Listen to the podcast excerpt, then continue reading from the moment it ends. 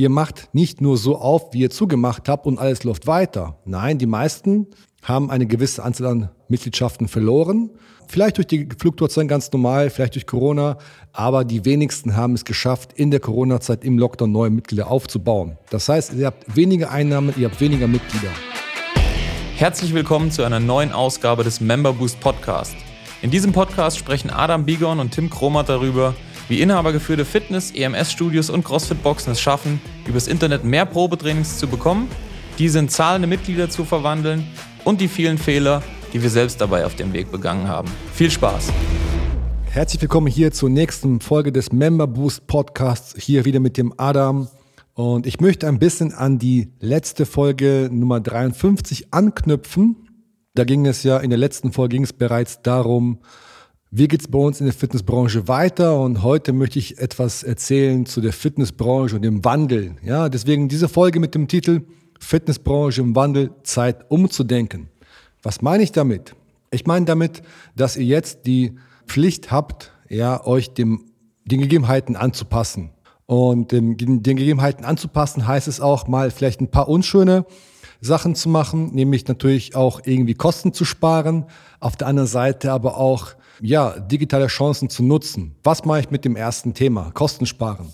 Wir sind in der Fitnessbranche alle recht stark natürlich von der Krise gebeutelt und haben natürlich da entsprechende Schwierigkeiten, die Mitglieder zu halten, Mitglieder zu bespaßen. Und jeden Monat, der jetzt so im Lockdown weiter verrinnt, wird es für uns ja auch alles schwieriger. Aber in jeder ja, Krise steckt auch eine Chance. Und das Erste, was man machen sollte, machen müsste, ist natürlich sich erstmal anzuschauen, okay, da wo ich heute stehe, was kann ich denn erstmal sparen? Das heißt, wo stehe ich denn heute? Wo werde ich denn landen, wenn einfach jetzt der Lockdown beendet ist und ich aufmachen darf? Wie sehen meine Finanzen aus?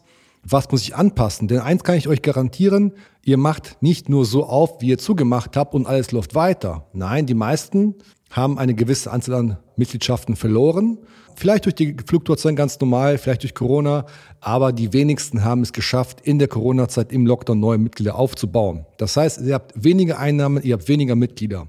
Die Kosten aber werden gleich bleiben. Das heißt, das erste, was ich mache, ist, ich schaue mir all meine Kosten an und gucke, okay, wenn ich aufmache, wo kann ich sparen? Da einfach mal fair sein und sich überlegen, alles klar, bin ich ein klassisches Fitness, Fitnessstudio, bin ich ein EMS oder ein CrossFit-Box oder ein Functional Fitnessstudio?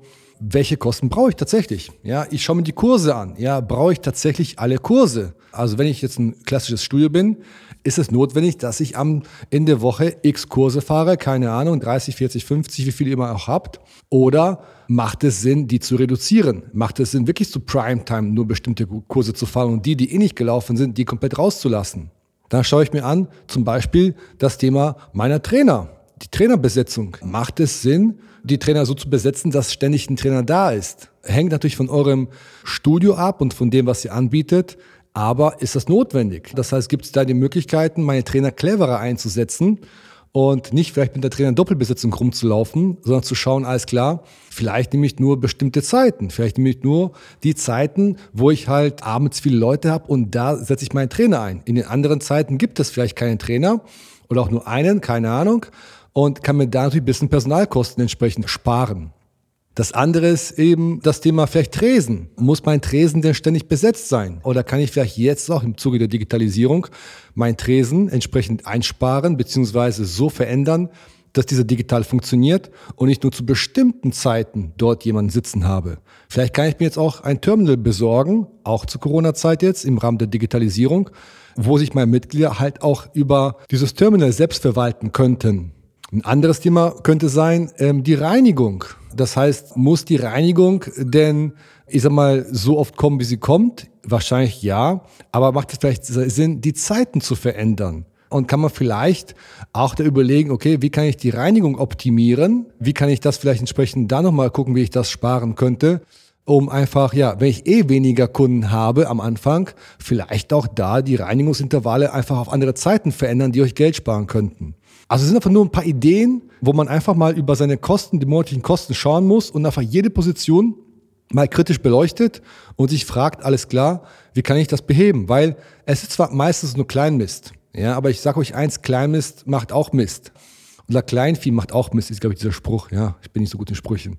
Aber wie gesagt, da auf jeden Fall darauf achten, dass ihr, wenn ihr jetzt wieder aufmacht, natürlich nicht mit der alten Kostenstruktur aufmacht, sondern da entsprechend darauf achtet, dass ihr eure Kosten heruntergefahren habt und im Grunde genommen an die Anzahl der Mitglieder wieder angepasst habt. Das zweite ist, was ihr machen müsst, meiner Meinung nach natürlich, ist es, diese digitale Chance zu nutzen. Ja, ich weiß, es ist super schwierig, weil die Mitglieder, die wir meistens haben, die wollen ja auch zu uns ins Studio kommen. Die brauchen dieses persönliche, diese Gemeinschaft, dieses, ja, reden, trainieren, korrigiert werden.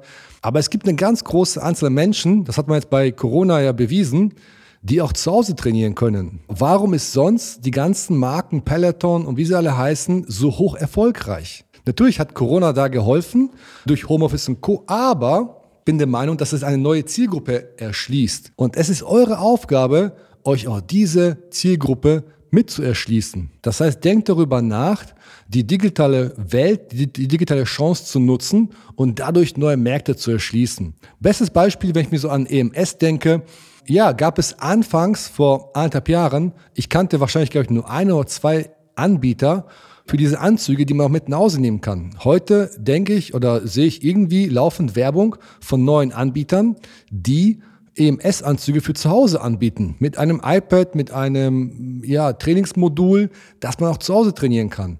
Und ähm, diese Leute, die wird es auch immer geben. Das heißt, eure Aufgabe wäre es, natürlich nicht nur wieder darum zu kämpfen, neue Mitglieder ins Studio zu bekommen. Ja, das ist wichtig. Aber auch zu versuchen, ein Hybridmodell zu fahren, bei dem ihr Mitgliedschaften für irgendwie diese dualen Mitgliedschaften, diese Hybridmitgliedschaften verkauft, wo die Person vielleicht bei euch in einer Studio, in einer Box trainieren kann, aber auch die Möglichkeit hat, entsprechend zu Hause zu trainieren, vielleicht mit einer Online-Betreuung, vielleicht mit einem Zoom-Call die Woche, wie auch immer.